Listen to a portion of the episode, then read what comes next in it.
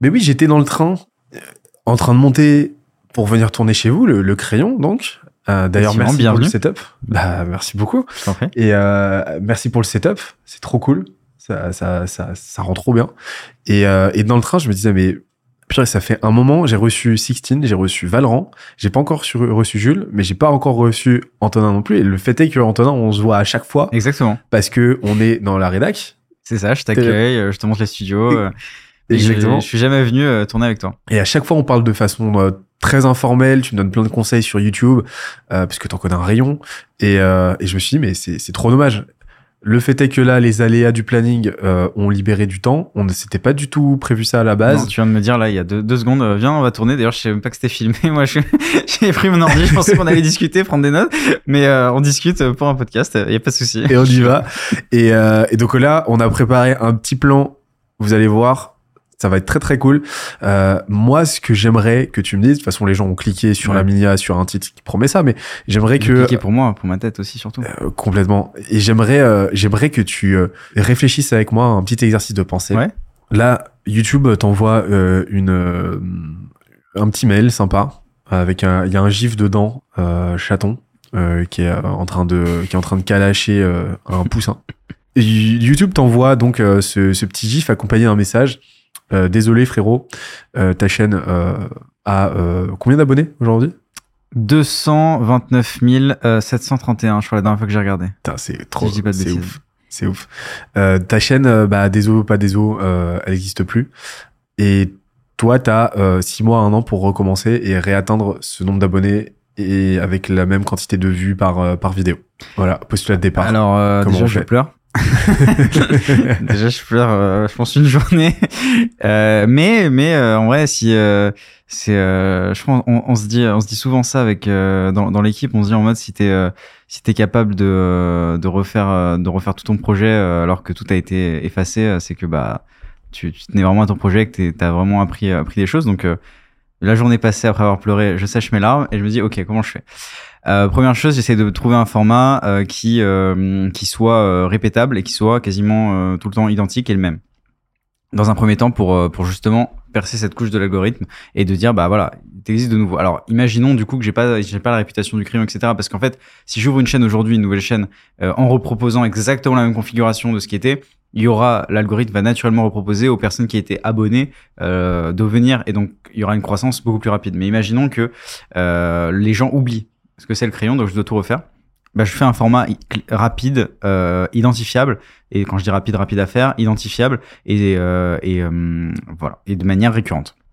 J'essaie de faire ça euh, le plus le plus euh, possible. Imaginons que TikTok, Instagram n'existe pas, donc je peux passer tout mon temps euh, sur YouTube. J'essaie d'en publier deux à trois vidéos par semaine sur YouTube, très identifiable et, quasiment dans le même format toutes. Ensuite, j'essaie de publier au moins euh, un à deux extraits shorts par jour. Ça, c'est vraiment si j'ai le temps. Donc ça, ce serait l'idéal, tu vois. Genre l'idéal de faire, ce serait ça. Ok. Euh, après, si j'ai pas, si j'ai moins de temps, si parce que justement tout a recommencé à zéro, donc j'ai plus de, j'ai plus de réputation, j'ai plus de source de revenus, j'ai plus rien du tout. Euh, je devrais déjà sans doute peut-être trouver un autre taf euh, et, et faire ça sur mon temps libre. Parce que la majorité des gens aussi, quand ils commencent sur YouTube, ils ont déjà un taf et du coup après ils doivent euh, faire du YouTube en, en plus. Donc là, je pense que je me focaliserai à me dire, ok, une vidéo par semaine obligatoire, une grosse vidéo par, semaine obligatoire. Euh, pareil, un format toujours le même, toujours le même format, un format par semaine, et euh, essayer de, de découper de cette vidéo-là pour gagner du temps, euh, disons peut-être 10 extraits que je peux poster sur les réseaux dans la semaine. 7 au minimum, tu vois, ça fait un par jour, et comme ça tu peux poster à la fois sur Shorts et sur...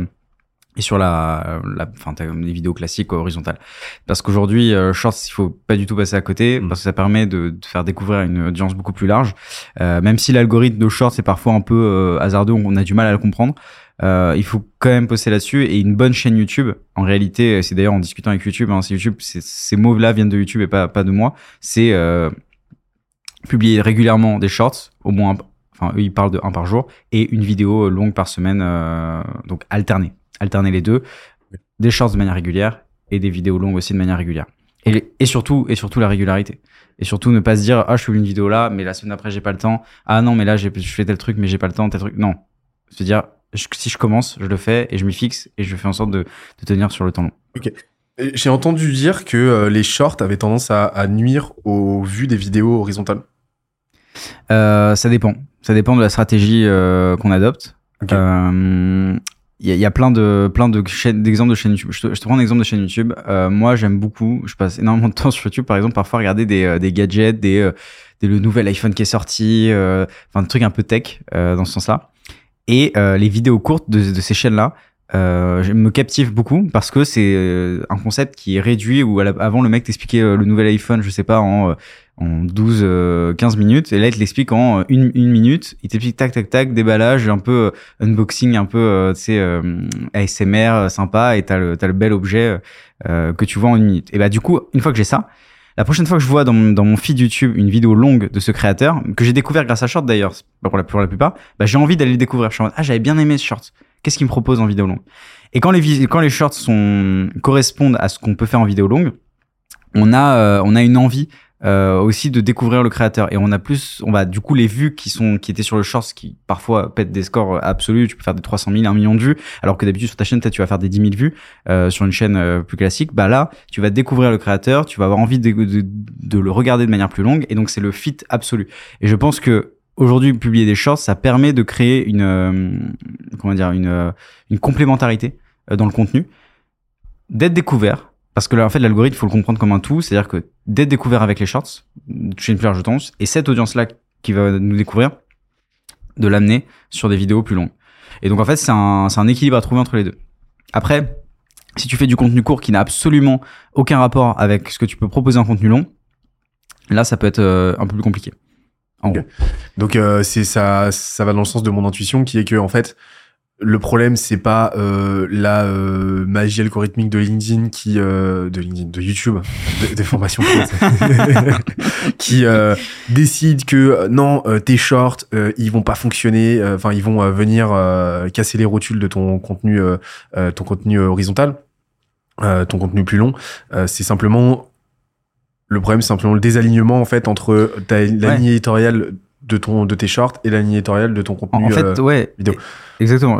Pour, pour dire là-dessus, c'est important que les gens aussi retiennent ça. Souvent, on fait des. euh, Enfin, nous, on est invités par euh, par les plateformes aussi pour qu'ils nous, expliquent leurs algorithmes, comment ça fonctionne, comment on peut mieux poster, etc.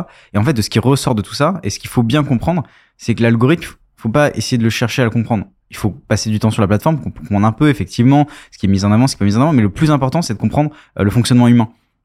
Pourquoi un humain, il va cliquer sur ta vidéo? Pourquoi un humain, il va dire ah ce short je l'ai bien aimé, donc je vais regarder ta vidéo longue Pourquoi Enfin, et tout ça, c'est que de la psychologie. Il faut comprendre la psychologie humaine pour se dire, bah, je vais amener euh, une stratégie où je vais faire des vidéos courtes parce que les gens vont aimer regarder les vidéos courtes et après ils vont aimer regarder les vidéos plus longues. Plus que d'essayer de courir après l'algorithme absolument parce qu'en fait, euh, l'algorithme va changer de toute manière tous les jours donc ça sert, ça sert pas à grand chose. Ce qui est important, c'est de comprendre, c'est comment, dans ce qui m'est proposé par YouTube, un être humain va avoir envie de cliquer là, là, là ou là et de s'abonner. d'autant plus il y en a plusieurs des algos ce Ouais, que j'ai compris exactement. il y en a plusieurs je crois qu'il y en a au minimum 4 ou 5 je crois Dans qui, YouTube qui tournent ouais Je, ça, je sais pas exactement. Je, je crois qu'il y en a, il y en a plusieurs qui se relayent et, euh, et donc en fait, c'est- enfin, c'est un vœu pieux de chercher à le comprendre. Ouais, mais non, en- fait, ce que j'ai- c'est ce que je dis tout le temps, c'est que les algos, comme tu l'as dit, sont simplement euh, sont là pour euh, aller dans le sens de la psychologie humaine et euh, satisfaire les attentes de viewers. Hum, Euh, totalement. et, et les attentes des viewers sont directement corrélées à euh, leur propre biais. À partir de là, euh, t'as as une roadmap euh, toute trouvée quoi. Mais euh, derrière, tu parlais de format justement, parce que parlons maintenant de comment exploiter cette psychologie. Ouais. Euh, tu parlais des bons formats. C'est quoi des exemples de, de formats par exemple qui aujourd'hui ont tendance à bien fonctionner? C'est une très bonne question. Euh, Il y a plein de formats qui fonctionnent. En vrai, euh, c'est des formats d'ailleurs qui sont assez euh, souvent qui, qui ont fait leurs preuves même depuis euh, depuis des années, qui ont été utilisés dans des émissions euh, dès qu'on a pu faire des émissions télévisées même euh, et qui sont euh, continuellement euh, réexploitées, remises au, goût du jour et, euh, et mises en avant. Je te prends un exemple. Nous, on fait des, par exemple au Crayon, on fait des débats. Les débats, ça existe depuis le- la nuit des temps. Les gens ont toujours aimé regarder les gens discuter, échanger. Euh, et donc nous, c'est ce qu'on propose et c'est ce- c'est ça qui plaît euh, aujourd'hui. C'est un format bien identifié, on fait des débats. Euh, après, t'as plein de t'as plein de manières de faire des formats et t'as plein de manières d'imaginer des formats. Il n'y a pas de format clé, juste il faut trouver euh, le format qui nous correspond, qui nous plaît, ce dont on aime parler. Je te donne un exemple. Euh, un très bon pote euh, à nous qui s'appelle Gaspard. Gaspard G, il a un format très clair identifié qui s'appelle Histoire 2. Il est face caméra, il raconte l'histoire de quelque chose, il raconte l'histoire. Euh, là, il a fait l'histoire de Kim Jong-un, il a raconté l'histoire de Cyril Hanouna, il raconte l'histoire de personnalités ou d'événements historiques. Et ça, c'est un format clair, identifié, on comprend. On s'abonne à Gaspard aussi pour ça en partie. Hugo Décrypte, il a un format très clair et tous les soirs, il te fait les actus du jour. Tu comprends aussi aussi facilement. Donc un bon format, je pour reprendre le truc, il n'y a pas de bon ou de mauvais format. mais euh, mais juste c'est euh, c'est trouver un format qui euh, qui toi te parle aussi. Tu dis OK, ça je je j'ai envie de voir ce, ce truc là. Sur YouTube, nous, on- il n'y avait pas de débat à l'époque. C'est pour ça on s'est dit bah on veut voir des débats. Donc on, bah, on a fait des débats et il se trouvait qu'il y avait beaucoup de gens aussi qui voulaient voir des débats. C'est euh, c'est c'est c'est trouver aussi ce qui te plaît, ce qui te ce qui te parle quoi. C'est, c'est, pour l'avoir vécu, il y a euh, les, les, les formats, en fait, se réinventent continuellement. Euh, en fait, c'est justement, je pense que euh, le secret, c'est pas de chercher l'innovation pure, pas de chercher à créer un nouveau Ouais. format de, de, de zéro, en fait, parce que déjà, c'est c'est extrêmement compliqué. Et en plus de ça, tu sais, c'est hein, le framework Maya, euh, Most Adv- Advanced Yet Acceptable. C'est le framework, euh, bah c'est c'est un modèle mental qui est extrêmement puissant pour euh, bien calibrer la, la la nature innovante de ton innovation. C'est-à-dire Ok. à quel point ton innovation va dénoter. Donc elle doit être une innovation doit être most advanced, donc le plus avant-gardiste possible, mais yet acceptable, donc rester dans le domaine de l'intelligible Ouais, bien sûr. par euh, l'audience à qui tu, Ok, as- d'accord. tu adresses. Sinon, ça donne un Segway, par Ouais. exemple, qui déjà était très mal positionné, mais qui à l'époque, en fait, ne correspondait à rien, qui était certes très avancé pour l'époque, mais pas acceptable, Mm. ce qui a donné un énorme problème d'adoption à l'époque. Ouais. Totalement. Et donc, euh, donc là, euh, le, le- ouais, t'ancrer sur un, un, un, un format déjà existant, soit que tu vas emprunter à un autre média, euh, soit que tu vas remettre un petit peu au goût du jour parce qu'il est déjà présent sur YouTube, bah, c'est un excellent. Après, forcément, au bout d'un moment, euh, bah, tu vas avoir une, une saturation. Euh, typiquement, il y a ne serait-ce que un an, quand on s'est lancé sur YouTube, il y avait très peu de formats podcast long, Ouais. business en vidéo. Il y en avait un petit peu, mais très peu déjà en France. Et c'est hallucinant de voir à quel point en un an, ça. Euh, Il y en a beaucoup plus aujourd'hui. Moi, Bah, je- c'est- je- des trucs que je moins. euh, bah, c'est hallucinant. Je, je saurais pas te dire euh, si. Enfin, forcément, t'as eu quelques. Euh, t'as eu. T'as eu quelques Pathfinder qui ont ouvert la voie. Euh, t'as eu les sans permission, euh, les euh, enlève tes chaussures. euh, euh, Hmm. je pense que nous, on a fait un peu de bruit aussi par rapport à ça, qui ont euh, montré l'exemple et qui ont donc euh, généré beaucoup de, de suiveurs, mais dans le bon sens du terme. hein. Ouais. Donc ça donne une saturation de ce format en fait, qui fait que je pense qu'aujourd'hui ce format manque de, Oui. de facteurs de Non, nouveauté. Là- Là-dessus, t'as raison. Je te coupe, mais en fait, t'as as raison là-dessus. Il y a des formats, euh, souvent, il y a des formats aussi euh, que beaucoup de gens font et des modes un peu sur YouTube. euh, c'est d'ailleurs suivant les niches et tout, mais de manière très grand public. On peut identifier aussi, euh, par exemple, tu vois, au début de YouTube, c'était les podcasts. Enfin, pas podcasts comme là on fait, mais Ouais. tu sais, euh, euh, salut, tu sais que euh, l'école, c'est comme ça, etc. Bon, c'est type Cyprien, euh, Norman, Mister V, etc. qui faisaient ça. Après, t'as eu l'époque un peu vlog. Tu vois, où les gens, c'est que chacun racontait un peu son, son voyage en mode, ah, je fais ça, machin, et tout le monde a fait ça. Et euh, d'ailleurs, euh, Lena Situation, qui, a, qui elle a complètement euh, euh, percé aussi grâce à ce, à ce, à ce format. Et, euh, et après, on est allé dans un truc un peu plus euh, discussion, chill. je suis chez moi, il y a des créateurs qui racontent un peu leur vie, qui racontent leur truc. Il y a des threads d'horreur, Squeezie, par exemple, c'est se fait connaître aussi avec des threads d'horreur. Enfin, il y a plein, après, il y a plein de formats comme ça, etc. Mais, mais aujourd'hui, t'as des gros youtubeurs qui font des, euh, des formats très produits. Euh, je pense à Michou, Inoxtag, euh, Squeezie aussi, euh, qui proposent des grosses productions. On retrouve un peu ce qu'il y avait avant sur la télé. Ce qui devient un peu la nouvelle mode aussi. Euh, mais, mais on en c'est- revient d'ailleurs. hein. Ouais, On en revient. mais là. on en revient. Mais c'est et, et c'est beaucoup plus éclaté. Ouais. Ce qui fait que et même un Cyprien, tu vois récemment, euh, d'ailleurs c'est une vidéo que j'ai sortie là récemment, mais même un Cyprien a re- et s'est remis un peu à faire du podcast à l'ancienne. Euh, beaucoup mieux produit, euh, en écrivant un scénario, en faisant une fiction, etc. Mais euh, c'est euh, mon adolescence. Euh, quand j'étais ado, j'avais tel truc. Oh là là, c'était drôle parce qu'il y avait ça. C'est vraiment un podcast, mais il l'a un peu adapté. Et donc en fait, j'ai l'impression que c'est beaucoup plus éclaté aujourd'hui et que le format, euh, c'est, c'est, faut puiser un peu partout. Il n'y a pas de mode de format à part entière, quoi. Et un format peut évoluer. C'est pas un format n'est pas figé. C'est-à-dire que par exemple nous, euh, ce Totalement. format-là long d'échange euh, qui vont durer deux heures, deux heures et demie, trois heures, qui vont euh, nous amener à travers différents, enfin, nous- amener à travers ces différentes thématiques, passer un petit peu du coq à l'âne et tout, qui a fait son temps, bah, aujourd'hui, on en revient de notre côté et on repart sur quelque chose de euh, beaucoup plus, euh, bah, tu vois, si je vais prendre la- l'analogie, aujourd'hui, on, on s'est inspiré d'un underscore, par exemple, Hmm. euh, qui vont aborder des thématiques très précises avec des vidéos plus courtes, euh, empreintes d'une vraie proposition de valeur, au format échange, podcast, stream, ce que tu veux. Et, euh, et, euh, et c'est un format qui nous euh, convient beaucoup mieux et qui nous permet de nous euh, de pas non plus complètement nous départir du format podcast qui nous a fait connaître euh, dans lequel on s'épanouit pas mal et tout mais euh, un, un format peut toujours évoluer peut toujours être retravaillé repensé et, euh, et on n'est pas euh, figé quoi c'est à dire que même vous avec le débat euh, vous avez une latent une latitude qui vous permet de le faire évoluer soit dans sa longueur euh, soit dans euh, sa ligne éditoriale soit dans votre façon de le produire aussi et euh, donc c'est pour ça que tu sais on, on, on peut souvent se dire euh, enfin on peut se faire peur à se dire une chaîne égale un format Non, justement, c'est Voilà. c'est ça. Je voulais, je voulais donner deux exemples là-dessus.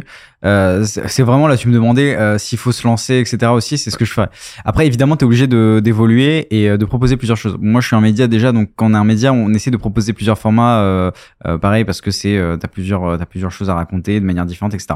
Mais euh, mais par exemple, je te prends un exemple, j'ai discuté avec un créateur histoire euh, récemment qui me disait qu'il avait percé avec un format et que là, ce format s'est soufflé et qu'il avait été il pensait aussi à un nouveau format, et il était en train de faire un nouveau format et ce nouveau format marchait aussi. Donc l'audience euh, le suivait, euh, plus pour ce format-là, mais pour lui et comment il le racontait. À partir d'un moment où tu as, percé un peu le plafond de verre avec, euh, avec un format, tu peux te permettre aussi de, de proposer de nouveaux formats. Et je donne aussi un autre exemple sur ce truc de format.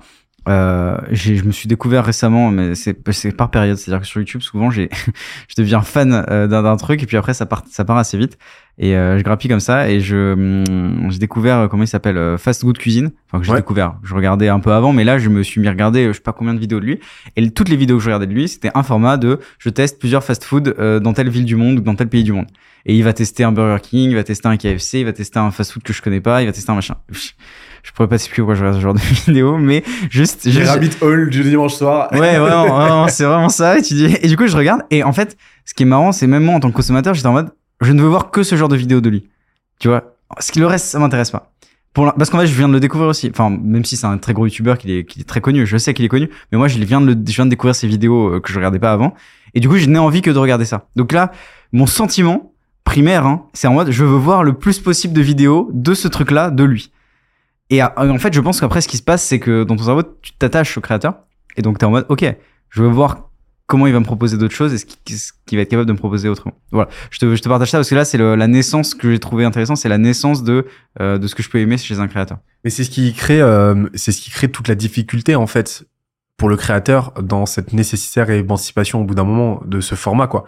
Euh, ça a été très compliqué pour Cyprien. Bah, D'ailleurs, Cyprien a eu n'a Ouais. pas réussi euh, Bien sûr, ouais. concrètement à hauteur de ce qu'il aurait pu à s'émanciper de ce format podcast. Mm. On voit que les courts métrages, ça fait de la vue, euh, mais je pense pas à hauteur de ce qu'il aimerait.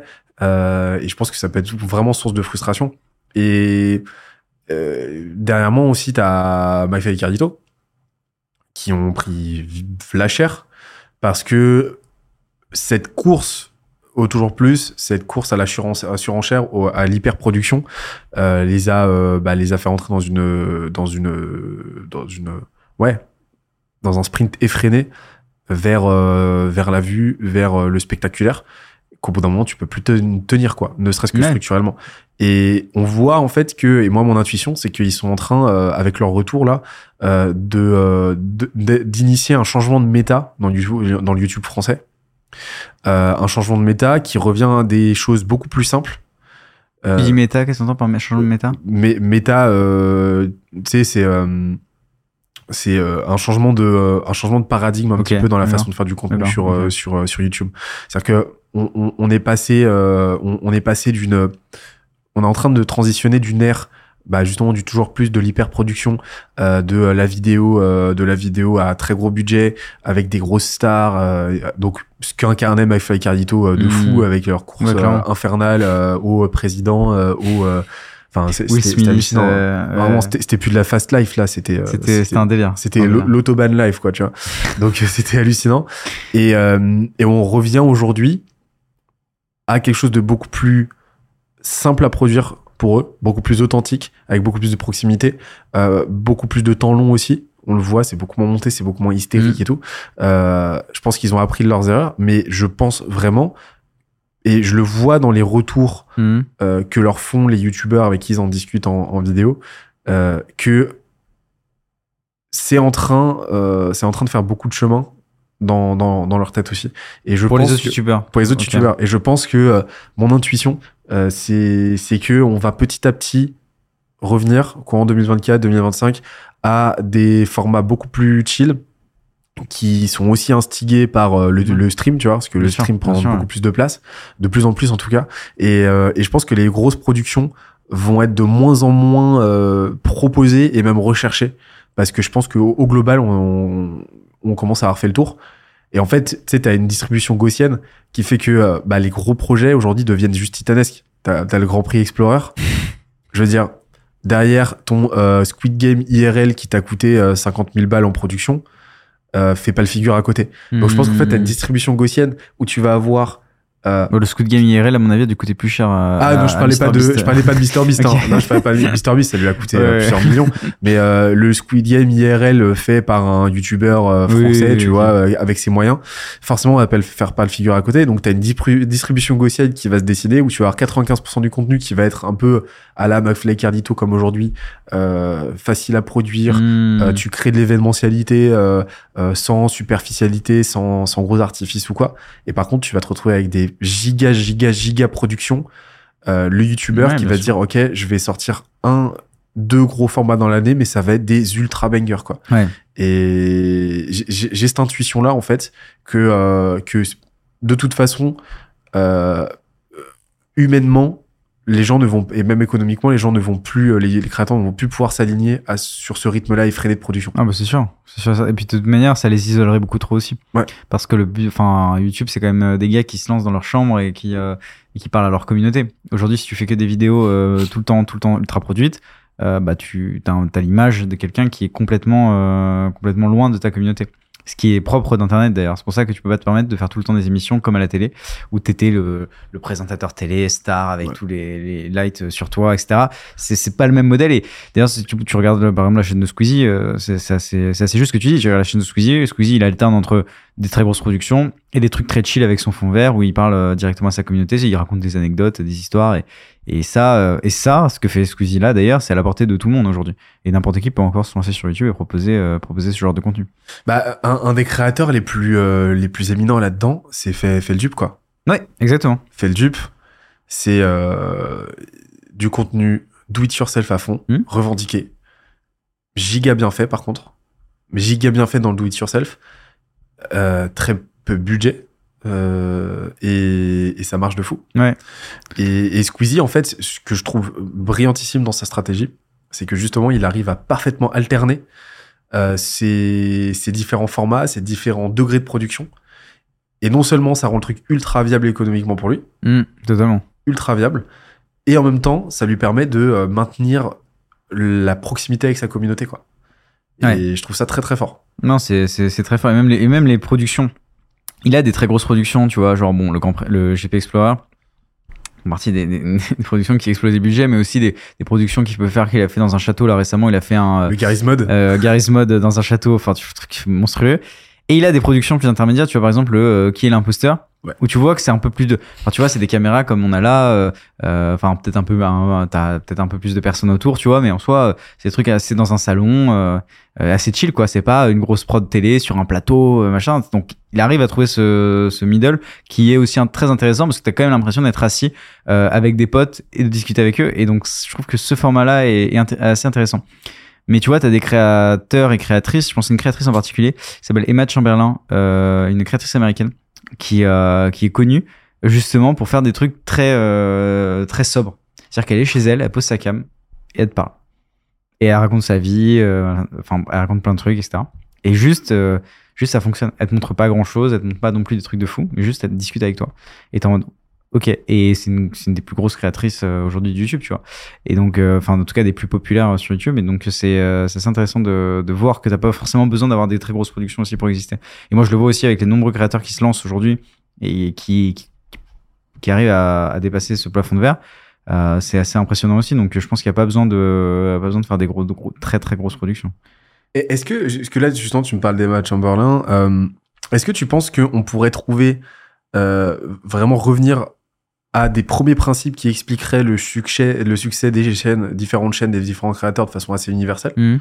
Ou est-ce que euh, vraiment c'est euh, c- l'explication va se trouver à une échelle très individuelle où euh, bah, euh, ce qui a fait la réussite de Matt Cham- Chamberlain ne va pas être le même déterminant que le succès de euh, un Squeezie, d'un MrBeast ou quoi En gros, est-ce qu'on pourrait avoir une recette? Et C'est la, Ouais. question, quoi. Est-ce qu'il y a une recette pour. euh, Ouais, Ouais, de façon. Euh, Je la- je voulais pas poser la question de façon trop. je caricature. euh, mais, euh, ouais. mais ouais, ouais, en gros, c'est ça. Enfin, est-ce qu'il y a une recette ou est-ce qu'il y a des euh, curseurs communs qui te permettent de ou est-ce que euh, ou est-ce que euh, vide vide cosmique chacun doit trouver son truc? Hmm. Alors, est-ce qu'il y a une recette? Non, mais tu as pas posé la question. Mais est-ce qu'il y a des curseurs communs? Oui. Euh, le premier, c'est la régularité. ok Ce que je disais, c'est vraiment être présent de manière régulière. Être là, montrer que tu es présent, etc. Le deuxième, c'est l'authenticité. Euh, montrer que, t'es, euh, que tu mens pas sur ce que tu fais et que tu, euh, tu crois vraiment à ton jet. Alors, ça veut pas dire euh, raconter ta life, raconter tout ce que tu, tu fais, mais ça veut juste dire, euh, quand tu allumes la caméra, ta démarche, elle est sincère. Et ça, t'auras beau, euh, t'auras beau faire ce que tu veux, c'est, ça se ressent ou ça se ressent pas. C'est de l'ordre de l'humain, tu vois, ce que les algorithmes là peuvent pas euh, pénétrer, c'est vraiment savoir si une personne, ce qu'elle raconte, tu vois, par exemple, toi, tu fais des podcasts sur le business parce que ça- te passionne, tu vois, t'as envie de parler de ça et c'est génial. Mais si tu faisais des podcasts sur, euh, je sais pas, on a des plantes, t'expliquer euh, c'est quoi l'anatomie des plantes, enfin, je, je, je me connais pas du tout en plantes, mais peut-être d'ailleurs t'es passionné des plantes aussi, mais c'est euh, un très bel hibiscus voilà. j'en ai aucune idée voilà, voilà. Mais tu vois, bah là, c'était pas sincère. Et du coup, ça se voit en fait quand tu parles de quelque chose qui Ouais. n'est pas sincère. Donc en fait, euh, donc c'est la régularité, la sincérité. Euh, J'ai essayé d'en trouver un troisième, et je, je pense vraiment c'est c'est ces deux-là, c'est les, les, les marqueurs en tout cas qui que tu regardes chez tous les créateurs euh, qui existent. Tu devrais te retrouver à ça. Euh, régularité et authenticité. Et après, euh, t'as un peu de magie de bah parfois ça prend, ça prend pas parce qu'il suffit qu'il y ait un moment euh, où les gens aient envie de, t'écouter sur tel, sujet ou pas tel sujet. Et Après c'est beaucoup de d'aléas et de d'aléatoires, tu vois, de bah est-ce que la plateforme va, va me pousser parce qu'il y a tant de personnes qui m'ont vu ou pas ou, pas du tout et en fait tu peux rester des années en étant authentique et régulier et euh, pas du tout marcher. Ça, ça, ça vraiment ça dépend de évidemment je pense en vrai tu pourrais mettre dans un troisième point je pense qu'un un dernier marqueur ce serait quand même d'être au courant de ce qui se passe et de pas faire ça dans ta bulle. C'est un conseil que enfin par exemple euh, moi il y a très longtemps je m'étais dit vas-y je vais euh, je vais faire de la poésie. J'écris de la poésie. Je te donne un conseil c'est un truc euh, voilà. Et on m'avait dit regarde ce qui se fait en poésie. Si tu veux publier personne dit de la poésie déjà mais bah, si tu veux faire la poésie regarde ce qui se fait. Bah c'est pareil. Là si tu veux euh, faire euh, enfin si tu veux jouer au foot aussi regarde comment jouent les footballeurs. Parce que ça se trouve euh, aujourd'hui jouer que avec la tête euh, t'adores ça mais c'est pas ça qu'il faut faire. Il faut jouer avec le pied aussi. Il faut mettre des coups francs mettre des coups francs avec avec le genou. Ça marche pas tu vois. Ou peut-être toi t'adores le faire mais ce- comment font les footballeurs aujourd'hui c'est avec le pied tu vois. Bah, je te prends un exemple qui est plus parlant mais pour te dire ça c'est sur YouTube aujourd'hui si tu sais pas ce qui se fait si tu sais pas ce qui fonctionne euh, bah ça sera compliqué. Donc être au courant de ce qui se fait euh, authenticité et régularité je pense que c'est les trois euh, trois marqueurs clés de en tout cas qui pour te donner les meilleures chances de ton côté.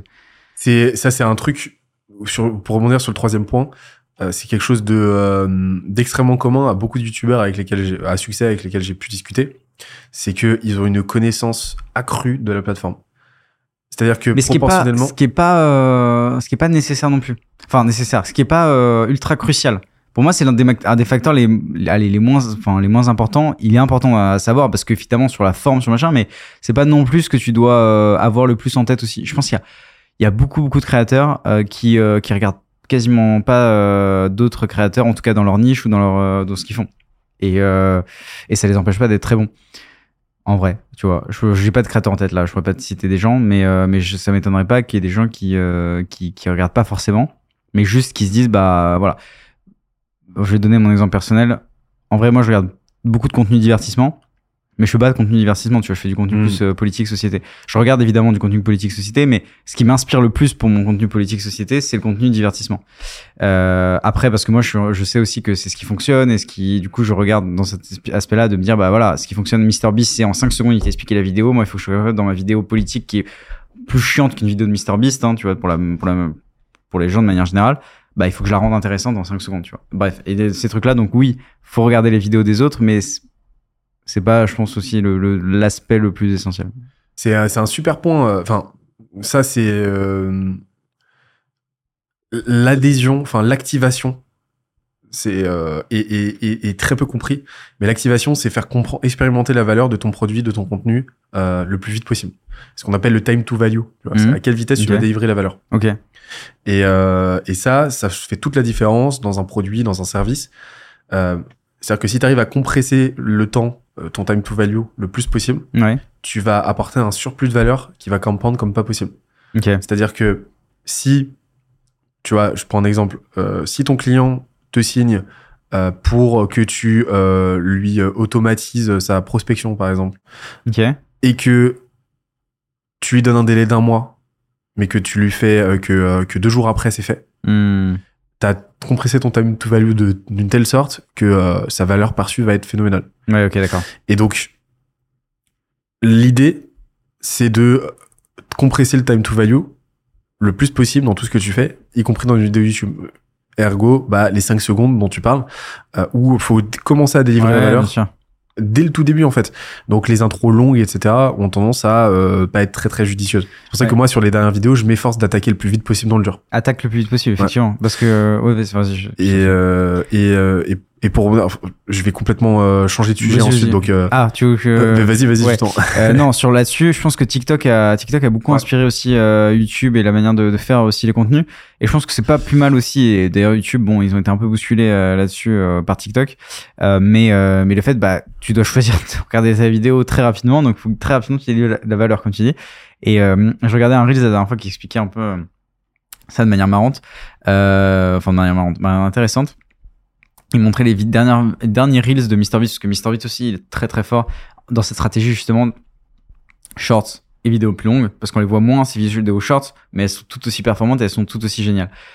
Il fait un concept par, short- par vidéo short, bref, on pourrait faire tout, tout, tout notre entretien sur les vidéos de MrBeast, mais bref. Euh, ce qui était semblable et similaire sur les vidéos de MrBeast, c'est qu'à chaque fois, dans les deux premières secondes, t'avais la valeur. T'étais en mode, il t'expliquait la vidéo. Je vais donner 100 000 dollars à ce gars et on va voir comment il va s'en sortir. Je vais faire tel truc avec ce gars et il va devenir millionnaire. Et directement, t'es en mode, waouh, ok, je vais voir cette vidéo. Tu vois. Et ça, ça faut l'avoir en tête, même pour des vidéos, enfin, tu vois, même pour tes vidéos à toi. Euh, pour, pour moi, ce que je fais sur le crayon, c'est pour ça qu'on a le concept du vrai faux, où on donne les, euh, on donne des affirmations aux gens et ils doivent répondre par vrai ou faux. Comme ça, tu sais directement ce qu'ils pensent. Et donc, t'as la valeur qui est là. Ok, voilà, c'est des personnes, ils pensent ça. Qu'est-ce, comment après ils vont débattre à la fin et donc t'as envie de savoir comment ça va se, se goupiller, etc. Comme j'ai envie de regarder la vidéo de MrBeast, parce que comment ce mec va réussir à gagner un million de dollars, tu vois. Ok. En gros. Et tu, tu mets, euh, tu crées une storyline en fait dès le début. Et ça, c'est un truc par exemple euh, tout bête, mais que tu vois, les youtubeurs français ont mis beaucoup beaucoup de temps à, à, à appliquer. Euh, dans les gros concepts fran- français, euh, tu vas avoir littéralement 3 minutes, 4 minutes, 5 minutes d'explication. Ouais. Mais d'explication. Donc là, on te donne la théorie dont tu as besoin pour comprendre. MrBeast, lui, ce qu'il va faire, c'est que même un jeu très complexe, il va commencer à y jouer. Il va commencer à dérouler Ouais, le truc. Et il va t'expliquer les règles Pendant au le- fil de l'eau à mesure que les événements se produisent. Ouais, totalement. Et donc, ça te permet de dérouler directement une narrative, d'être happé par le truc, de commencer déjà à expérimenter la valeur et de découvrir les subtilités à mesure qu'elles se produisent. Donc, Mm. de ne pas te retrouver avec un- une séquence un peu chiante entre euh, théorie d'un côté où tu as une théorie qui s'ancre dans rien de Ouais. concret parce que tu l'as pas expérimenté et euh, pratique où là bah, tu es obligé de te rappeler et, et en fait ça change tout Et je pense que ça, ça c'est parce qu'en France, on a du mal aussi avec le mélange des genres. On a du mal à se dire, euh, on va faire, euh, on va faire ça en même temps que ça, on va faire, euh, et puis après, euh, enfin, en gros, les deux vont être mêlés, puis on va pas trop savoir c'est quoi, mais donc on aime bien se dire, bah voilà, ça c'est l'introduction, ça c'est la partie principale, et ça c'est la conclusion, ou pour le caricaturer. Alors que tu vois, MrBeast, je reprends cet exemple, on- et comme tu dis, il commence direct le truc, mais ce qui est aussi marquant, si tu regardes ses vidéos, c'est ses OP. Comment il fait ses OP elles sont intégrées à la vidéo, mais d'une manière qui est juste brillante. Il dit, et pendant qu'on va exploser ce château, faut que je vous parle de Shopify. Shopify, c'est le sponsor de cette vidéo. Attends, n'explose pas le château maintenant. Mais t'es en mode, quoi, quoi, quoi, Shopify, de quoi? Et t'es en mode, ok, c'est énorme, tu vois. C'est dans la vidéo. Et du coup, Shopify, je l'associe à ce château qui est en train d'exploser et tout. Je suis en mode, oh, c'est génial, Shopify. Il y a aussi ça, tu vois. En France, on fait pas ça, tu vois. Squeezie, il commence ses vidéos. Il fait attendez OP OP spécial. Alors il y a tout tout développé tout un arc narratif qui est intéressant parce que il fait ça avec des, euh, Avec des graphismes, animations, exactement euh, des animations etc. C'est super. Mais c'est quand même une partie séquencée de la vidéo. Donc je suis juste tac Enfin, je zappe quoi pour, pour ceux qui, qui regardent pas YouTube sur téléphone, mais tac tac tac, je zappe et je les appelle à l'OP. Alors que MrBeast, je zappe pas parce qu'en fait, le château il va exploser pendant qu'il parle de Shopify, tu vois. Donc je regarde. Alors, je, je suis très curieux de savoir combien coûte une OP chez MrBeast. Je, quand tu vois, quand tu vois le nombre de vues Ouais. qu'il fait sur une vidéo, Bah, en général, le- les, euh, ouais, les, les, les coûts par 1000 vues sont, euh, sont assez élevés. Euh, je, faut, si on essayait de faire, attends, j'essaie de calculer. Si t'es à à peu près euh, il tape du 150 millions de vues par vidéo, quoi. 150 millions, Quelque chose comme ça. hein. Ouais. imaginons que ton, euh, allez, faisons un, truc très, hyper élevé pour MrBeast, genre t'es à 100, t'es à 100 les 1000 vues, 100 100 dollars les 1000 vues. Combien ça fait 15 millions C'est beaucoup. hein. C'est énorme. 15 millions l'OP ce serait énorme. Je sais pas si c'est le, je sais pas si c'est le cas, mais euh, mais en vrai, ce serait ce serait dans. Mais après, en même temps, c'est le, le mec, c'est top 1 et tout, donc euh, tu tu te payes MrBeast quoi. Tu sais que ta vidéo va être vue par tout YouTube quoi. En fait, quand tu quand tu payes MrBeast. Ah, Donc c'est euh, clair, mais après, justement, t'as une audience très très large. Je, je suis pas sûr que son CPM soit. Je sais pas, je sais pas. plus pas élevé, tu pas vois. forcément non plus parce qu'il a une audience très jeune aussi. Donc c'est une audience qui va pas forcément acheter. Euh, je sais pas, c'est dur à dire. Ça se compte en millions, quoi. C'est vrai, je pense que c'est au moins un million euh, par par OP. Oh là là. C'est. euh, Mais sachant qu'il les- il fait pas toujours des OP, il fait Non. souvent des trucs pour ses propres produits aussi, euh, Ouais. ses barres chocolatées. euh. Mais ça, justement, t'as toute une économie du, euh, de- du YouTube game qui s'est développée, que je trouve incroyable. Je, je- je- bah, on, on va parler de Mister V juste après, mais masterclass absolue. Genre, c'est une masterclass Sur la business. pizza, ouais. C'est Mm. c'est hallucinant. Et euh, tu vois, Sam Sulek, Non, dit rien. c'est un YouTuber fitness qui, euh, qui a percé, mais comme pas possible. C'est-à-dire que euh, il est passé de. euh, il a publié sa première vidéo, je crois, en, en mars. Ouais. Là, il a dépassé le 1 million d'abonnés. Il prend euh, 150 000 abonnés par mois, quoi, environ. Ok. C'est c'est un délire. Wow. C'est un délire absolu. Et lui, c'est un gros bodybuilder. Il a 21 ans. Ok. Euh, donc, bodybuilder qui a des ambitions pro, donc avec tout ce que ça implique. Donc, il a un physique très impressionnant. Il se, il se shoot ou pas? À fond, à fond. Enfin, il, il veut, il veut, euh, il, veut devenir pro. Donc, euh, donc euh, il a un physique très, très impressionnant. Il a des perfs de fou. Il a une façon de s'entraîner qui est très particulière. Et euh, tu parlais tout à l'heure d'authenticité, de régularité. Lui, c'est exactement ça. C'est un vlog par jour, zéro montage. C'est lui qui se filme pendant Hmm. ses séries. C'est des vlogs de euh, 30 à 30 à 60 minutes en gros. Et juste, il se filme en train de faire ses séries. Il se filme en train de faire ses séries, euh, il se filme dans la bagnole en train d'aller euh, à la salle, en train de revenir. Euh, il se filme en train de manger, euh, en train de bouffer ses burgers parce que il, lui il compte ses macros. Enfin donc euh, euh, il a une diète particulière où en fait il, tant que ça rentre dans son total calorique, il mange ce qu'il veut, donc il va te bouffer des trucs euh, affreux, euh, affreux nutritivement, mais il s'en fout. Donc le mec est ultra clivant, ultra authentique, ultra clivant. Il est pas du tout dans le clash, mais son authenticité et euh, sa façon de faire dénote tellement que c'est très polarisant. Et donc ça a créé un effet le boule de neige de malade où il a créé une audience ultra soudée, un noyau dur Mhm. extrêmement, mais extrêmement fidèle, qui, euh, qui, euh, qui- il y a un effet Andrew Tate en fait où euh, tu vois des dizaines et des dizaines de chaînes, de comptes YouTube, de comptes, euh, de comptes short qui vont faire du reaper posing Ouais, ok. de ces extraits en mode gros Oui, fanboy, tu vois.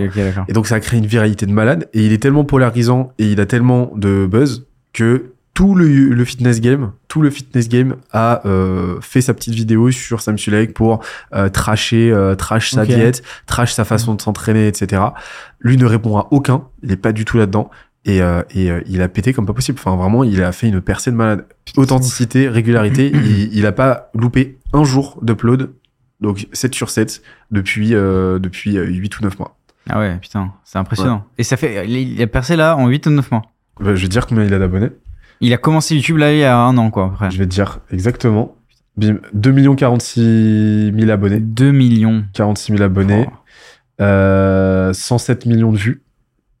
Là, il tourne à, euh, ouais, il tourne à, en- ouais, là, de ce que je vois, il tourne à 200 à 500 000 vues par vidéo, tu vois, tous les jours. Ah, c'est une vidéo par jour du coup. C'est ouais. une vidéo par jour et il a commencé il y a 10 mois. Il a créé en 2016. Tu vois Parce qu'en fait, à mon avis, il faisait peut-être du contenu aussi avant. Euh, alors je sais que lui il a commencé sur TikTok. Il a commencé à avoir un peu de buzz sur TikTok, donc ça a créé euh, TikTok, donc ça a créé un, un appel d'air. Mais je sais qu'il a commencé à upload. Ok, bon, peut-être qu'il avait sa vieille chaîne YouTube de quand il était. ouais, et- c'est, c'est- en gros c'est ça. Ouais. Donc il a commencé à upload euh, vraiment il y a, il y a, il y a même pas un an quoi. Ok, parce que ça pourrait euh, aussi être un ancien créateur qui a supprimé les trucs et tout, mais je connais pas son histoire donc. euh, mais- Non, non, lui il a commencé vraiment ouais. sur YouTube. euh, Enfin, c'est vraiment le cas typique.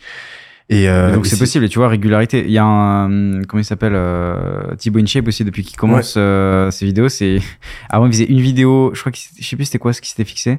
Mais en tout cas, il s'est toujours fixé des trucs, et là, par exemple, c'est une vidéo par semaine, il fait toujours une vidéo par semaine, et une vidéo shorts par jour, tu vois.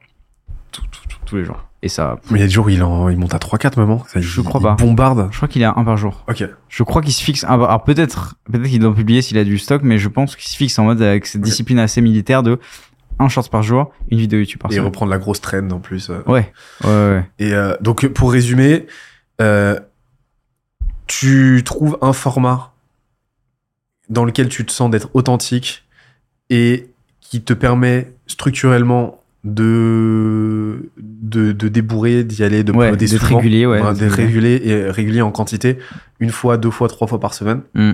Donc, euh, c'est c'est là toute la subtilité aussi du choix du format parce qu'il faut un format que tu puisses produire Ouais. euh, que tu te sentes de produire, dans lequel tu vas t'épanouir, et, euh, et en même temps que euh, économiquement et logistiquement, tu es en mesure de, Ouais. de produire. Et sa- sachant que là, tu m'as posé la question si je devais recommencer le crayon. Donc j'ai déjà choisi euh, ma niche.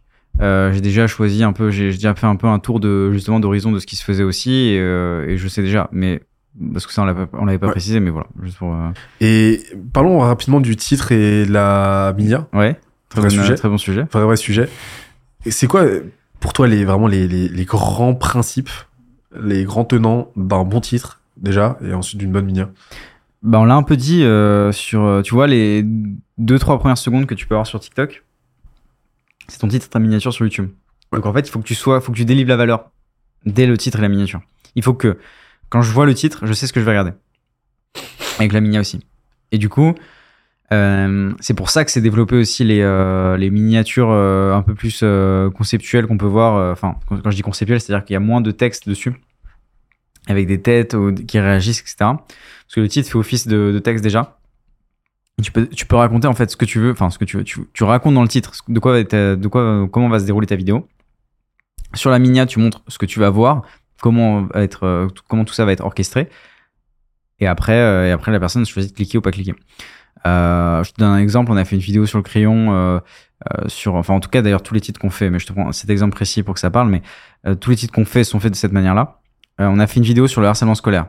On a pris, euh, il y avait quatre élèves, euh, enfin quatre anciens élèves harcelés, un élève euh, harceleur qui est aussi été harcelé, mais bon, qui est aussi là en tant que harceleur. Et donc du coup la vidéo, c'est le titre de la vidéo, c'est, je, je l'ai plus en tête, mais c'est quatre, quatre harcelés, quatre anciens harcelés confrontent un ancien harceleur. Tu sais, du coup, tu sais que la vidéo, ça va être ça. Tu vas regarder ça. Et donc en fait, tout, en gros, c'est comment tu peux mettre toute ta vidéo, tes une heure de vidéo ou, ou moins d'ailleurs, comment tu peux les résumer en une phrase. Ce qui est assez euh, compliqué, mais euh, réfléchir à, à cette manière-là. On en revient à la proposition de valeur, en fait, Ouais, ça doit être forte. Totalement. C'est tout. C'est exactement ça. Mm. Et donc en fait, si, si ton idée de vidéo est bonne et si ta vidéo est bonne, ton titre va forcément être bon puisque tu auras envie de, de, de cliquer, de regarder, euh, de regarder c'est quoi, c'est, quoi cette vidéo. Et après, évidemment, le putaclic ou le, enfin ça, ça marche pas. Et c'est pas, ça marche pas parce que YouTube le sanctionne, ça marche pas juste parce que les gens vont cliquer en pensant avoir cette propale de valeur. Enfin, c'est comme si tu disais à un client, je vais, te- je vais t'offrir ça, il va être en mode, oui, oui, j'achète. Euh, tu lui montres la valeur, il est en mode, bah, c'est pas ce que j'avais demandé. Il va être en mode, bah, je reviens plus chez toi, tu vois. Et c'est, c'est un peu la même chose. Et donc là, pareil, de YouTube, rétention derrière. Ouais, quoi. exactement. Donc là, du coup, sur YouTube, ça se transforme en euh, je reste peut-être euh, deux minutes. Je vois que c'est c'est pas du tout ce, que, ce à quoi je m'attendais. Chut, je me barre. Et encore deux minutes, je suis gentil. Et donc, en fait, du coup, t'as la rétention d'audience qui est catastrophique. Donc, euh, les gens, euh, enfin, YouTube ne va pas la recommander après à d'autres personnes. Quelles, quelles sont les, c'est quoi les métriques à regarder absolument selon toi? Euh, les métriques, c'est euh, à quel point une vidéo convertit en abonnés. Ok. Euh, enfin, là, je dis ça en de manière générale pour savoir si, si mon contenu ce que, que je fais est bon et pour savoir si je suis dans une, dans une bonne dynamique. Donc, premièrement, voir à quel point une vidéo YouTube convertit en abonnés. Ok. Voir à quel C'est point quoi une les taux à peu près? Wow, ça dépend. Ça dépend de ta chaîne, ça dépend ce que tu fais, euh, ça dépend de plein de choses. Ok. Euh, J'ai pas de, de chiffres là à te donner exact. Euh, mais ça, c'est un truc auquel il faut faire attention. Deuxième, euh, deuxième chose, euh, checker, euh, checker le watch time. Ok. Voir à quel point la, la vidéo a été vue longtemps ou pas. Ok. C'est pas en pourcentage, c'est en chiffre absolu Sur le watch time Ouais. Encore une fois, ça dépend si tu fais des vidéos plus longues, ça dépend de la durée de ta vidéo en fait. Ok. Je sais que par exemple, si tu fais des vidéos d'une heure, un bon tiers de la vidéo, c'est c'est bien. Ok. C'est bien. C'est moyenne en moyenne, c'est c'est très bien. Ok. Euh, si tu fais la moitié déjà, ça c'est excellent. Tu vois. Si, tu fais la, si, si ta vidéo fait 50% de watch time en, pour une vidéo d'une heure, c'est excellent. Si tu fais un tiers, euh, je sais pas, si, si tu regardes les, les stats. Je regarde les stats justement pour voir si je là. suis dans les Ouais, clous. alors T'es dans les clous. ouais, ça Mais- va. bah, bah, en vrai, euh, ça c'est c'est bien. Et, euh, et après, je sais pas, faudrait que je regarde nous combien on convertit en abonnés à chaque fois sur sur une vidéo, mais en fait, tu sais qu'une vidéo a bien marché si euh, si tout ça est réuni. C'est-à-dire que si tu convertis massivement en abonnés, plus que en tout cas euh, ce que tu peux faire d'habitude, euh, si ton watch time est euh, supérieur à 50% sur une vidéo longue, et euh, et si l'engagement, alors l'engagement tu le mesures soit en like, après ça dépend des plateformes, mais sur YouTube, ça tel sur YouTube, ça peut être euh, avec les likes, ça peut être avec les commentaires, si ça se prête avec les commentaires, mais c'est quelque chose qui se mesure, tu vois, en fonction de comment les, ce qu'ont les gens pour réagir, donc like, commentaire.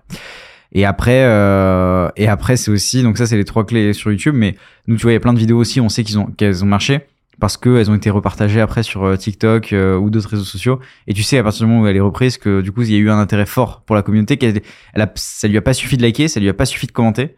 Elle, elle, voulait, aussi la partager à sa propre communauté. Donc après, tu vois aussi dans, dans l'onglet partage, etc. Et donc moi, je parlais, euh, c'est les gens qui reprennent ta vidéo classique, mais tu as l'onglet euh, partage, euh, de- tu peux voir aussi combien de gens ont partagé. Donc, euh, donc voilà, en gros, les, les points à suivre. Et encore une fois, euh, c'est pas... euh, ça dépend des vidéos, ça dépend de ta niche, ça dépend de plein de trucs. Il faut pas se focaliser là-dessus. Le plus important, nous, on avait demandé euh, avant euh, à plusieurs créateurs de contenu, euh, c'est quoi, enfin, tu vois, un peu comme comme ce que tu me dis là aussi en mode comment je fais, c'est quoi la meilleure manière de hum, d'exister sur YouTube, comment je fais si je dois me lancer dès demain, etc. Et à chaque fois, une des réponses qui revenait le plus souvent, c'était faites du bon contenu. Vraiment aussi simple que ça. Ne vous focalisez pas forcément sur les chiffres. Arrêtez d'essayer de plaire à l'algo. Enfin, faites du bon contenu. Et, euh, et en fait, c'est à l'époque, on était ouais, faites du bête contenu, vous êtes marrant, mais faites du bon contenu. euh, moi, je fais du bon contenu, je sais que je fais du bon contenu. Et en fait, petit à petit, aujourd'hui, maintenant, je comprends. Je comprends aujourd'hui, je sais. En fait, je sais, tu vois, là, quand on tourne ici dans ce studio au crayon, je sais quand je fais du bon contenu, quand j'en fais pas. Et je sais quand une vidéo va marcher, va pas marcher. Peu importe l'algo, euh, quel Je que saurais soit. pas forcément l'expliquer. Je suis en train d'essayer de, le- de le justement de le catégoriser. euh, c'est un peu une partie de mon travail, d'essayer de voir comment on peut faire rentrer ça dans des dans des clous. Mais parfois c'est un peu euh, c'est un peu irrationnel. Tu peux pas tu peux pas mesurer que. euh, en fait, c'est nous on fait comme je disais on fait beaucoup de débats donc c'est souvent parfois des rencontres de personnes, des profils atypiques qui font qu'ils se rencontrent et parfois on les fait se rencontrer et il se passe rien. Et parfois il y a une étincelle, un truc tu dis waouh ça c'est incroyable. Mais encore une fois c'est en tant que spectateur, je le sais. C'est-à-dire que moi je suis en mode j'ai envie de le voir. Donc je sais que si moi j'ai envie de le voir, comme euh, enfin comme Sixtine, Val et Jules depuis le début de la chaîne, c'est aussi euh, on, est authentique dans, dans ce qui nous plaît. Comme ça nous plaît, on sait que ça va plaire à l'audience aussi. Tu vois, il y a, il y a ça aussi et donc il y a ce contrat aussi là qui est très lié du coup à nous euh, là-dessus et c'est pour ça que je suis en train d'essayer de, de processer ça pour que ce soit très euh, très mesurable et on puisse dire ok bah là on a réuni telle personne avec telle personne etc. Je suis en train de faire un tableau là-dessus. Bref, je, je développe toute une théorie là-dessus, mais l'idée c'est de se dire après ok on a euh, justement, c'est plus d'ordre de l'irrationnel, mais c'est euh, très concret. On a telle personne face à telle personne. On a en tout cas en probabilité, après tu sais jamais, parfois pff, pas marcher, mais une probabilité très forte que euh, ça, ça plaise à l'audience et que ça fonctionne bien. Après, euh, Quelque chose à creuser du côté du MBTI ou un truc comme ça? peut-être. Ouais. rencontrer les bons types? Peut-être. En vrai, peut-être. Euh, c'est. euh, Mais la question, c'est comment tu fais un MBTI et tes invités? C'est tout, tout l'enjeu. le faire. Après, euh, après t'as d'autres, t'as d'autres tests de personnalité qui te permettent de façon un petit peu plus. euh, c'est, sinon, c'est de l'analyse à, l'analyse euh, à brûle pour point Mmh, comme ça. intéressant. C'est intéressant parce que c'est vrai qu'on on- on a réfléchi à ce genre de choses, mais euh, on l'a jamais forcément mis en place ou quoi. Mais, euh, mais bon. Je sais pas. Je sais pas si on fera ça un jour ou pas, mais peut-être que c'est lié à ça. Peut-être qu'il y a certains, cer- certaines émissions qui, euh, qui sont plus incroyables que d'autres parce que tu as certaines personnalités de personnes qui se rencontrent qui, justement, avaient un profil MBTI qui faisait que ça faisait une belle complémentarité. Je, j'ai voir, pas, j'ai pas analysé ça comme ça, mais effectivement. Et euh, ou des- vous allez faire des castings.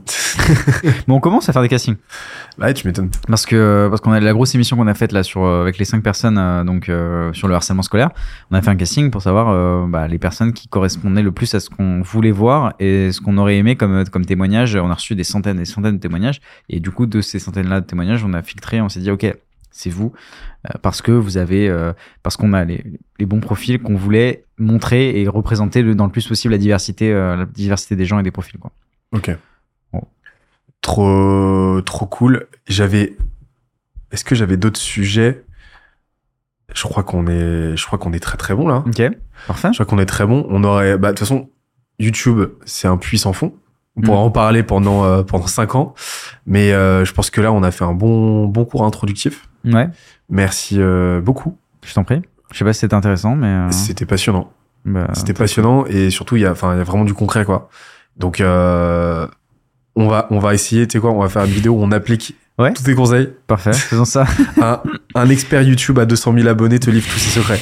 Mais tu sais que c'est une des vidéos les plus vues de la chaîne ces derniers temps, c'est Ah euh, ouais deux experts en closing te livrent tous leurs secrets. Mais tu vois, ça, là, tu, euh, tu, tu la valeur. Quoique, le donne les secrets, peut-être le mot, le truc secret, aujourd'hui, j'aurais tendance à dire que ça marche peut-être un peu moins. Ok. Je sais pas, bah, si, si ça Bah, marche C'était une ta chaîne, discussion euh, euh, cette semaine, ouais. Et euh, moi, j'essaie justement, moi, c'est un truc sur, sur le, lequel j'essaie de me renouveler un petit peu. Euh, c'est sur, j'essaie de me départir de certaines terminologies qui ont tendance à revenir de façon un petit peu trop Ouais, fréquente. Hack, méthode, secret. Et qu'est-ce que t'aurais mis toi? C'était quoi la vidéo, exactement C'était vraiment, c'était un podcast de euh, deux heures où euh, je réunissais bah, Jules, mon Ouais. cofondateur, et un, un autre entrepreneur qui est qui est closer euh, professionnel, enfin qui est Ouais. closer, qui sont donc tous les deux très très très chauds en vente. Et euh, un épisode tous les trois on discute et où ils, où, euh, où ils parlent de vente, ils livrent tout le- euh, toute leur méthode en fait. hein, concrètement, la valeur est folle. Et euh, donc je l'avais tourné dans ce sens-là. Ça, a- la vidéo a très bien marché Ouais. pour nous. Ok. Euh, elle a fait, euh, elle a fait des bons taux. Donc euh, Ton, ton titre initial, du coup, c'est ce que t'as mis, toi, c'est c'est, je te dis exactement, deux vendeurs d'élite te livrent tous leurs secrets. ça le Et deux après, entre est- parenthèses, closing et vente, guide complet pour aller chercher un peu de référencement. Deux vendeurs d'élite, il est incroyable. Ouais, ok. Euh, D'ailleurs, le référencement, t'es pas obligé de le mettre dans le titre. hein. C'est dans la description majoritairement que Ok. ça se joue. Le titre est vraiment là pour que les gens cliquent ou pas. Ok. Euh, le référencement, ça se joue plus trop dans le titre. Ok. Bon à savoir. Ce que deux vendeurs d'élite ont à te dire. Et tu dois écouter ça. Un truc comme ça, tu vois. Ok. Voilà. Mais, euh, mais c'est- peut-être que ça aurait marché de la même manière, je sais pas, tu vois. Mais, euh, mais c'est plus. euh, Parce que ta cible, toi, c'est des gens qui cherchent à vendre. Ouais, c'est des entrepreneurs Ouais. qui. Parce que moi, ça, un titre comme ça, je clique. Ce que deux vendeurs d'élite. De... Enfin, tu... Et tu dois savoir ça. Ça joue sur ma culpabilité de moi, je sais que je suis pas forcément le meilleur vendeur du monde. Et du coup, j'étais en mode, ok, je veux me former, donc je vais regarder ça. Ok. Donc là, ça me parle à moi, ce que j'ai ce que j'ai dit là. Mais après, c'est peut-être pas forcément Ok. une audience plus large. Ça aussi, c'est un petit truc qui marchait, euh, qui marchait bien il y a un moment. Euh, j'ai plus trop de, de, de, de, data dessus. Mais, euh, mais je sais que c'était un titre que faisait beaucoup Mafia Carlito en mode euh, on a fait tel truc, entre parenthèses, euh, et, euh, et il s'est passé ça, tu vois. Et ça, c'était très, euh, très honnête, très sincère, encore une fois. Ça jouait sur ce, cet aspect d'authenticité. En Ouais. mode comme si c'était envoyé un, un message. En mode Ah, et ma vidéo, ça va être euh, tel truc, et hop, entre parenthèses, oh, c'est bien marré quand même. Et t'es en mode Waouh, McFly Carlito, 7 millions d'abonnés, qui, me, qui me parle comme ça, en mode Ok, je clique, tu vois, parce que je veux voir. euh, Comme Squeezie qui avait son truc de. euh, son délire de d'écrire tous ses, tous ses titres en minuscules. Oui. Oui, oui, très important ça aussi, parce que ça, c'était un truc très de la Gen, euh, Gen Z, tu vois. T'as des titres, je pense à Olivia Rodrigo notamment, qui est une, une artiste euh, américaine, qui tous ses titres d'un d'un de ses albums, d'ailleurs, je sais pas si euh, maintenant elle continue de faire ça, étaient écrits en minuscules. Et c'est un truc très, euh, j'ai pas le temps de mettre les minuscules, de Mm. mettre la majuscule, tu vois, genre, j'écris vite. euh. Et, euh, et c'est un truc qui était à la mode aussi. D'ailleurs, il y a même eu une vidéo pour expliquer sur Combini, qui a fait beaucoup parler, pour expliquer à quel point, euh, rien à voir avec ça d'ailleurs, je- je- là je dévie totalement, mais euh, sur, pour expliquer à quel point les mecs euh, qui écrivaient tout en minuscules étaient des mecs toxiques. je te promets, il y a une vidéo sur Combini pour expliquer ça. J'étais en- Pourquoi pas? Ah d'accord. Voilà. C'est vrai que la cursive est vraiment euh, te rend immune à la toxicité. C'est vraiment. euh, je l'ai toujours su. Ouais, faut pas chercher. euh, bref, mais euh, c'est, j'ai, jamais vu ça sur Combini, mais en tout cas rien à voir avec euh, avec le, le côté. Peut-être c'est pour ça que Squeezie fait plus des trucs en minuscules. Bah, en vrai, c'était sorti bien avant, bien après, mais euh, mais voilà. Combiné, on vous voit. hein. non, mais en vrai, ils font des formats très cool, mais ça, ce format est assez marrant à, à voir. Mais, euh, mais voilà. Donc, euh, donc euh, oui, effectivement, jouer aussi sur les. euh, faut voir aussi ce qui se passe, ce qui est à la mode, à qui ça parle. Par exemple, ça parle beaucoup à la, à la jeune génération d'écrire en minuscule. Euh, Aujourd'hui, est-ce que la jeune génération elle a encore envie d'écrire en minuscule? Peut-être moins. Peut-être la mode est dépassée maintenant. Tu vois. Enfin, plein de choses qui, qui évoluent aussi dans ce sens-là. Écoute, mec, merci beaucoup Je t'en prie. pour ton temps. Tu reviens quand tu veux. Bah, avec plaisir. Et- C'est toi aussi, tu reviens quand tu veux ici. Bah ouais, je sais. bah, De toute façon, euh, c'est chez moi maintenant. T'es le bienvenu, évidemment. Et on se retrouve très vite pour un prochain épisode. Tous les liens sont dans la description. Ouais. Euh, je crois qu'on aura tagué euh, le crayon euh, dans le titre et tout. Donc, euh, Bah, euh, cool. allez découvrir la chaîne pour ceux qui connaissent pas encore. Euh, Mettez-vous à jour, hein, vraiment. Ouais. Et j'ai euh, adoré, moi, le débat personnellement sur la corrida. Ah bah merci. Donc, euh, allez regarder. Très, très cool. Salut merci Antonin. beaucoup. Salut Benoît. Ciao.